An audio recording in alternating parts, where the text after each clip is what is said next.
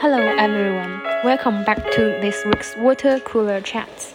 Water Cooler Chat is a casual talk around the water cooler, through which we like to offer you the deep insight into British culture. I am Judy. Hello Edward. Hello, Judy. Hello from the UK, everybody. So, Mr. Johnson was forced out in July by a ministerial revolt over a string of scandals, just over two and a half years after leading the Tories to a landslide victory at the 2019 election. And today, his successor as UK Prime Minister will be revealed. Actually, has already been revealed. And uh, Edward, can you tell us who is the next Prime Minister after Boris Johnson?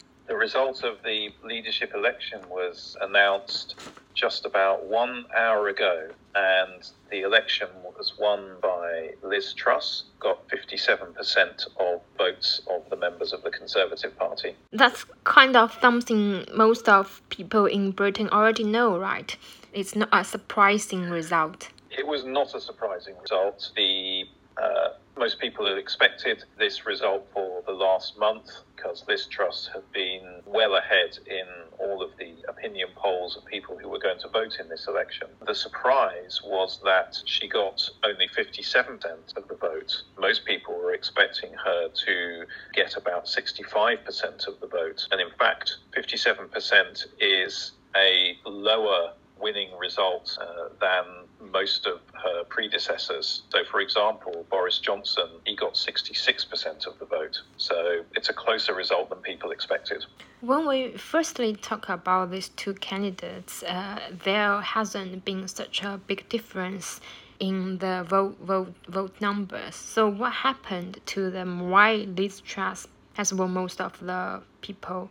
I think the main reasons why Liz Truss won this election was firstly because the policies that she was putting forward were in line with the sort of policies that members of the Conservative Party would support. In particular, she was in favour of reducing taxes, whereas her opponent, Rishi Sunak, saying that was not going to be possible to reduce taxes at the moment. And the other reason why she was more popular was because Rishi Sunak was the most senior cabinet member to have resigned from Boris Johnson's cabinet on the day when Boris Johnson was forced to resign as Prime Minister, whereas Liz Truss did not resign. So Liz Truss was seen as the person who stayed loyal to Boris Johnson, whereas Rishi Sunak was seen as somebody who had betrayed Boris Johnson. And loyalty is a very popular thing amongst the members of the Conservative Party. So, which one do you think is the major reason leading to Liz Truss winning? I think that they're both very important reasons. I think that the support for cutting taxes was probably the most important one in getting her this victory. Mm. Yeah, because we already talked about that.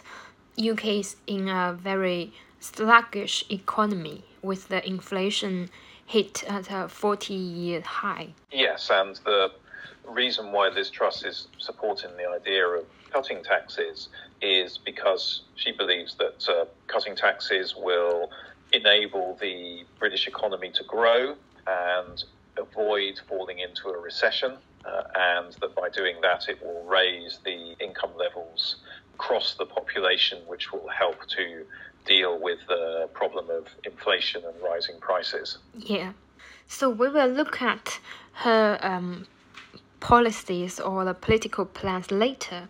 So what will happen next? Uh, like what will happen to Boris Johnson? When will he resign? Boris Johnson is going to resign as Prime Minister tomorrow because uh, although Liz Truss has won the election to become leader of the Conservative Party, that doesn't mean that she automatically becomes Prime Minister because the job of Prime Minister is appointed by the Queen. So Boris Johnson is still the Prime Minister today, even though he's no longer leader of the Conservative Party. But tomorrow he will fly to Scotland, which is where the Queen is staying, and he will resign as Prime Minister. And uh, traditionally he will probably give a resign speech, like what Theresa May did. That's right. He is expected to deliver a speech outside number 10 Downing Street early tomorrow morning before he flies to Scotland to meet the Queen. And I'm sure he will uh, talk about the things, the achievements of which he's proud. I'm sure he'll mention uh, Brexit and the rollout of the COVID vaccine across the UK and say that he's proud of those things. And then I'm sure he will also uh, pledge his support uh, to Liz Truss as his successor. yeah, we will know tomorrow whether he mentioned these two things. So the Queen will then appoint Liz Truss to become the next Prime Minister. And it is unusual today because usually the Queen will do this appointment in a Buckingham Palace. And this year, due to some reason, it will not happen in London. Yes, at this time of the year, the Queen is always um, staying uh, in her home in Scotland. That's where she always sort of spends her summer break. Now, normally she would uh, fly back from Scotland to Buckingham Palace in order to meet the Prime Minister, but because of her age and her health problems this year, uh, they felt that uh, they shouldn't get her to make that quick journey down to down to London and then fly back up to Scotland afterwards. So uh, in a very unusual change of tradition, the new Prime Minister will actually be appointed in Scotland rather than in Buckingham Palace. And uh, will Liz Truss give any speech after taking the position of Prime Minister? She will. Looks like there's going to be a lot of uh, people flying to and from Scotland tomorrow yeah. because Liz Truss will also fly up to Scotland, be appointed as Prime Minister. She will then immediately return back to London, uh, and at some point in tomorrow afternoon, she will make her first speech as Prime Minister from outside number 10 Downing Street. It sounds like tomorrow is going to be an extremely busy day. It will be, yes, particularly for, for Liz Truss. Many things are going to be uh, happening for her tomorrow, so she's going to be extremely busy. Mm. So, as Liz Truss will be the next prime minister, what will happen to her? Anything interesting? I think one of the uh, most dramatic things that is going to uh, happen to her tomorrow after she becomes prime minister is that she will have a meeting with senior members of the armed services uh, and they will present her with the codes to launch Britain's nuclear missiles should there ever be a nuclear war. And so she will be given uh, a, a briefcase that will contain the code word that would authorize the launch of the nuclear missiles and also a procedure that she would need to follow should uh, Britain ever be attacked by nuclear missiles that's very similar to the president in United States, right? Because I remember when Trump was still there, people were worried he got the code to start the uh, nuclear missiles as well. Yes, that's right, and uh, I think it must be a uh, a very daunting thing to happen to you when you become the prime minister. To have that moment when you realise that you have um, the power to effectively blow up the whole world. you chose to do so. Yeah, yeah. But I think Liz Truss, we, we can believe Liz Truss for having that code.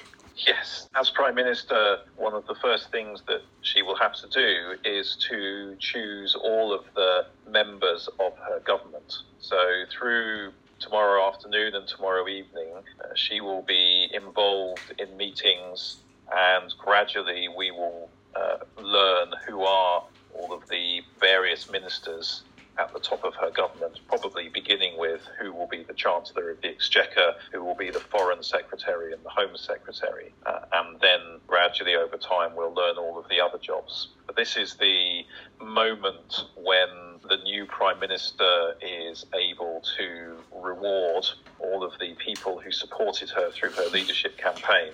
Mm. And so the expectation is that all of the best jobs will be going to the people who were supporting her throughout her campaign. There have been a lot of speculation uh, over the last few days. Uh, naming all the people that they think are going to get the top jobs. And so we will discover uh, over the next two days how many of those uh, people who were making predictions in the newspapers Yeah. got their predictions right. Hmm. One of the, in, in, in fact, one of the people who is being tipped for a uh, a good job in the next government is uh, my own member of parliament, MP for my local area. Oh, okay. Uh, he has been he has been uh, on social media for the last month, making many many statements of support for Liz Truss. He had uh, published photographs of himself with Liz Truss.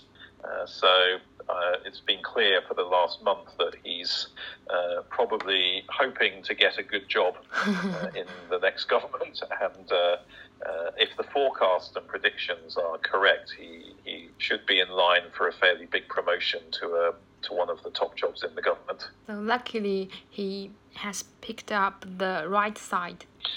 That's correct. Yes, he was one of the ones who uh, backed her from the very beginning, uh, even before it was clear that she was going to win. So I guess he, he did manage to choose the right side on this campaign. Yeah. So what will happen to Rishi Sunak? Will he stay as his job now? Uh, he will certainly not be returning to his previous job as the Chancellor of the Exchequer. Uh, I think it's very unlikely uh, that he will be a member of the government. Uh, it's unlikely that Liz Truss would offer him a job, and even more unlikely that he would accept a job if she was to offer it.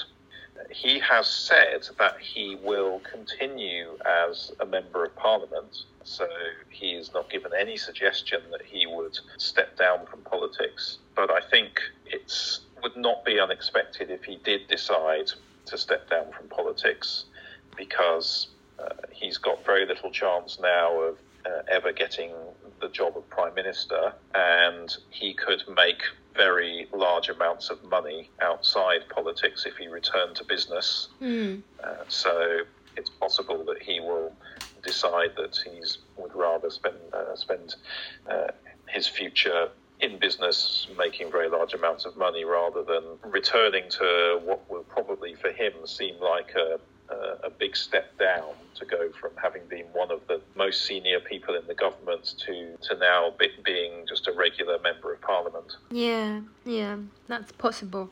So let's take a closer look at Liz Truss. So she was grew up in Scotland and uh, northern England, and then she studied uh, politics, philosophy, and economics at Oxford University. Yeah, anything more about her? Yeah, so uh, I think it's it's interesting that she's somebody who um, grew up in the northern part of the country, Mm. um, but uh, uh, she was from a, a, re- a very sort of middle class background. Uh, both of her parents were um, academics, uh, so her father was a professor of mathematics, and her mother was a teacher of Latin. So she grew up in a in a well educated um, family. But it, what's interesting, given that she is uh, prime minister and leader of the Conservative Party, is that both of her parents are politically very much on the left of British politics. Uh, in fact, Liz Truss said they were politically further to the left wing of the Labour Party. Uh, so by um, becoming a member and, and, leader of the Conservative Party, you could say that uh, Liz Truss has rather rebelled against her parents' um, political opinions and has gone in a totally different direction politically from them. Yeah, yeah. But that proves that's a really well educated family, so she can have her own free will. Yes, yes, I guess so, yeah. And of course, she has gone on to herself be um, very well educated. Um, she went to Oxford University studying uh, politics, philosophy, and economics. Now, that's a very typical education uh, and degree to study for somebody who's at the top of British politics. Mm. Uh, the majority of um, our senior politicians and uh, recent prime ministers are all from Oxford University and mainly studied the degree of politics, philosophy, and economics. so Boris Johnson studied that degree at, uh, at Oxford University. David Cameron studied that at Oxford University. Theresa May went to Oxford University. Um, Margaret Thatcher went to Oxford University, um, and uh, I think Tony Blair as well. So most of the British prime ministers went to Oxford University, and most of those who went to Oxford studied that degree. That's a very stereotype of the prime ministers in UK by going to Oxford and study um, that degree. Um, yes, that's right. It's it shows that uh, most of the people who get to the top of politics in, in Britain um, have all gone the same route. Mm. Um, and maybe that's not very healthy for um, all politics uh, because it means that most of the senior people, they're all from the same background. Yeah. Uh, which means they're likely to have the same opinions uh, about things. So there isn't a great deal of variety there and perhaps it's better if uh, we could have a wider range of backgrounds and points of view uh, up there at the top of politics. Yeah, that's a very valuable point. And any personal information about Liz Truss, like what she likes? Well, um, one thing that might be surprising about Liz Truss is that her name isn't really Liz. Oh, okay. um, her, her, her, real name is Mary, um, but apparently she really dislikes the name Mary. So uh, it's common in it's common in the UK for um, people to have more than one first name. So you normally would have a first name, and then you have what we call a middle name, yeah. and then you have a last name, which is your family name.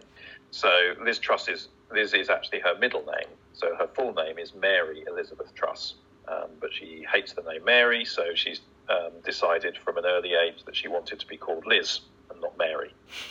So again, she, she has a very strong personality. Not not even in yes, the political field. Yeah. So what will the Queen say when when appointing her as a prime minister? Will the Queen read out her full name? Uh, there isn't a sort of formal public declaration uh, that is made, uh, so there won't be any kind of formal announcement that would say what her um, that would re- involve reading out her full name. Um, and obviously, the, the Queen, uh, it's a very formal meeting, so the Queen will, first of all, uh, call her Mrs. Truss. Oh. Uh, and then, as, soon as she is appointed as Prime Minister, um, she would formally always be referred to as Prime Minister and not by her name. So if she, so, whenever she meets the Queen in the future, which the Prime Minister does once a week, uh, the Queen will always address her at, just as Prime Minister. Mm. So she can really get rid of the name of Mary. yes, yes, she can. Yeah. and what else? Like what she likes to do in her free uh, time? Okay. Yeah. So. Um, well, she in, she very much enjoys karaoke. Mm. I think as uh, China you'd refer to it perhaps as KTV. Yes, yes. Uh, yes, it would be very very surprising to think of the um, the British Prime Minister going out and uh, enjoying karaoke parties. Mm, that sounds very casual.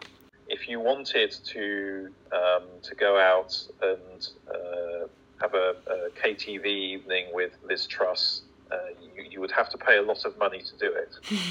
yeah. Because uh, uh, a few a few years ago there was a um, an auction at charity, and uh, one of the things that was auctioned was uh, to sing a karaoke duet with Liz Truss. Uh, and it, it's ru- it's rumored that the person who won that auction paid twenty two thousand pounds for it. Wow, twenty two thousand it probably can get one of the most popular singer in UK to sing a song with him. yes, that's right. Yeah, yeah, so, and it, I'm sure it would cost even more money today if uh, if you wanted to buy a, yeah. a karaoke session with Truss. True. So let's look at some formal part of Liz Truss, and uh, she pledged to deliver low regulation investment zones and bring about the biggest increase in defense spending. she's made many uh, promises over the last month as she has been going around making speeches to the members of the Conservative Party, and she's promised a great many things. And one of the interesting uh, things to watch for in the coming weeks is how many of those promises that she made in order to get elected is she actually going to keep, and how many of them will she decide to just forget? yeah, maybe the most the top priority is to cut the tax and uh, address the high energy bills. I think it will be. Um, I think looking back in in, in history, that no other prime minister has started the job of prime minister at such a difficult economic time for the UK, probably since Margaret Thatcher became prime minister over 40 years ago. In that we're we're facing the cost of living crisis, inflation is rising.